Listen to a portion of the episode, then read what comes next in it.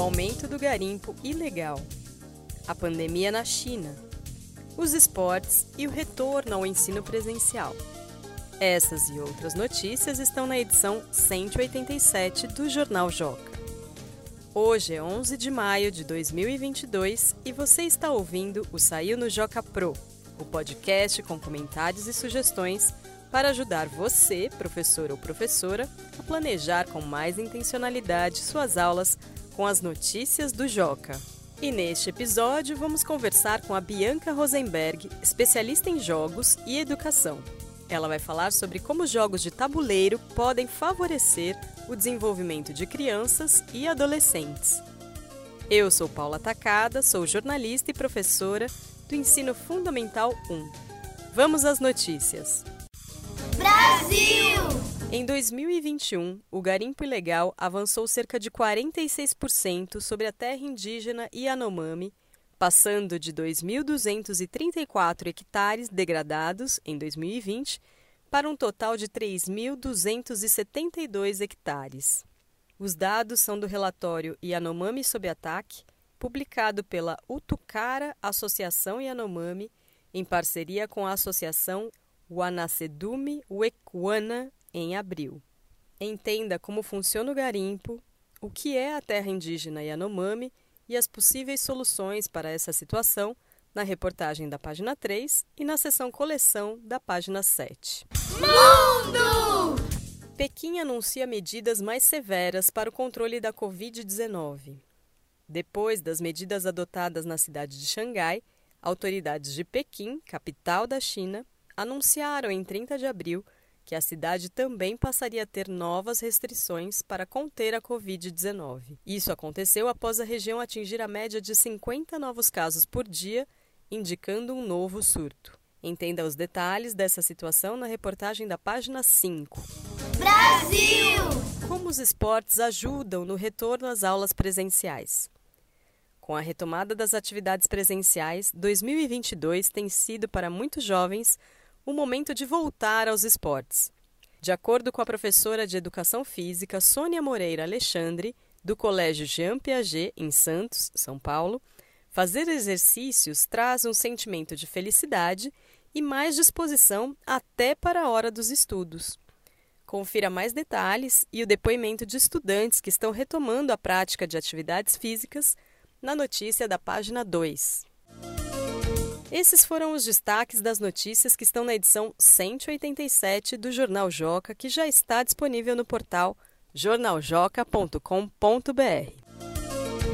Agora vamos conversar com a Bianca Rosenberg, que é ludóloga, ou seja, especialista em jogos, mestre em educação e formadora de professores. Ela vai conversar com a gente sobre a contribuição que os jogos de tabuleiro podem trazer para a sala de aula. Antes de mais nada, Bianca, muito obrigada por ter aceitado o convite para participar do nosso podcast. Oi, Paula. Eu que agradeço o convite e a oportunidade da gente conversar mais sobre esse tema. Bianca, explica um pouquinho o que são os jogos de tabuleiro e como eles podem ser usados a favor do desenvolvimento de crianças e adolescentes. Antes da gente falar né, do uso dos jogos, é, eu acho que vale a gente destacar que há diferentes tipos de jogos de tabuleiro.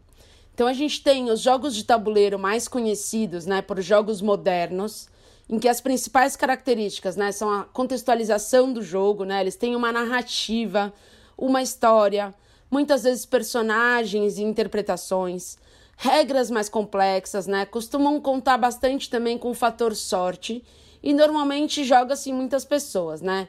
Apenas para exemplificar alguns mais populares, a gente tem, por exemplo, o RPG, War, Jogo da Vida, Catan e etc. Em geral, o uso pedagógico desses jogos eles estão mais relacionados ao conteúdo. E por outro lado, a gente tem também os que eu costumo chamar de jogos do mundo antigos, ou de jogos de tabuleiro abstratos e de estratégia, e que tem como principal característica a abstração do jogo, ou seja, eles não são contextualizados, né? Ainda que alguns tenham, a maioria não é. E esses jogos abstratos, eles têm menos regras e elas são bastante objetivas. Costuma se jogar em duplas e além disso, eles são patrimônios culturais da humanidade. Eles têm uma origem mais antiga e são de diversas épocas e localidades. Os mais conhecidos, né? É, por exemplo, são a dama, o gamão, as mancalas e outros. Ainda que na verdade a gente tenha um número muito maior desse tipo de jogo e que são menos conhecidos, né? E o uso pedagógico deles normalmente relaciona-se mais ao raciocínio lógico. Todos esses tipos de jogos, né, que são jogos de tabuleiro, que são jogos de regra, eles são uma importante ferramenta e eles têm um grande potencial, porque eles podem trazer diversos benefícios para o desenvolvimento de quem joga, como, por exemplo, trabalhar as competências socioemocionais, a socialização, a autonomia e a resolução de problemas. Especialmente neste contexto de retorno ao ensino presencial, depois de cerca de dois anos de isolamento social, como esses jogos podem favorecer o trabalho nas escolas? Olha, os jogos, eles podem ser grandes aliados, né, depois de tanto tempo de isolamento social, principalmente nas instituições escolares, né? E por que, que eu estou dizendo isso?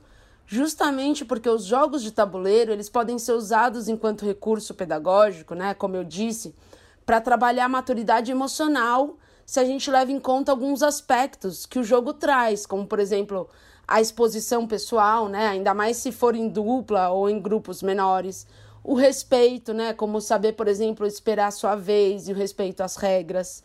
O sucesso e o fracasso, né? Por exemplo, o ganhar e o perder e o como lidar com essas situações. A competitividade, né? Que pode ser, inclusive, até ser cada vez melhor do que si mesmo, né? A gente tem também a oportunidade de trabalhar a autonomia, né? Através de algumas características que os jogos trazem, como a tomada de decisão, a iniciativa, a autoconfiança e a proatividade. Outro grande potencializador dos jogos de tabuleiro é, sem dúvida, a socialização, né, através da integração de grupos, da interação e das relações pessoais. E, além disso, os jogos são uma importante ferramenta para trabalhar o raciocínio lógico, né? E aqui eu, eu enalteço aqueles que eu falei, né, os jogos abstratos e de estratégia, porque eles têm é, em suas principais características e elementos que nos permitem trabalhar o puro raciocínio lógico, né? Como, por exemplo, a resolução de problemas, a capacidade analítica, o planejamento estratégico, o senso crítico. Em geral, eles independem do fator sorte, né? E é importante a gente destacar também que todo o processo presente na aprendizagem de quem joga pode ser generalizada para outros contextos da vida, né? Dessa forma, os aprendizados que estão presentes né, nesse processo do jogar, além de todos aqueles que eu já mencionei, mas também, por exemplo, o saber escutar, estar atento e concentrado, o parar e pensar antes de agir, interpretar, classificar e operar informações, a estratégia e a criatividade de determinada solução a oportunidade de enxergar diferentes pontos de vista são repertórios muito ricos e valiosos que os estudantes aos poucos eles né, vão poder utilizar em outros momentos da vida, sejam esses momentos né, em situações escolares ou em outras. É, então acho que nesse momento da volta ao presencial, os jogos de tabuleiro ele tem, eles têm todo esse potencial, principalmente se a gente levar em conta que os jogos promovem um ambiente lúdico de aprendizagem e principalmente de interação social. Para a gente terminar, Bianca, como professores podem se aprofundar mais neste tema? Para quem quiser se aprofundar mais, é, eu indico a leitura de algumas publicações de autores né, que, que se aprofundam mais no uso dos jogos na escola e nos jogos de regras, né? Como, por exemplo, o Lino de Macedo e a Vera Barros de Oliveira, é, entre outros. E, além disso, eu costumo oferecer oficinas para as escolas, cursos e formação para os professores sobre os jogos de tabuleiro do mundo antigos, né? É, que são aqueles abstratos e de estratégia, e uma metodologia de aplicação desses jogos nas escolas, né? Uma sequência didática e que incluem aí, inclusive, outras modalidades práticas que eu costumo usar, como os jogos gigantes, os jogos vivos em movimento. E aí, para quem quiser saber mais e acompanhar mais sobre esse conteúdo, fica o convite também para me seguir no, no meu Instagram, que é o arroba Bianca Rosenberg, com Z e N de navio.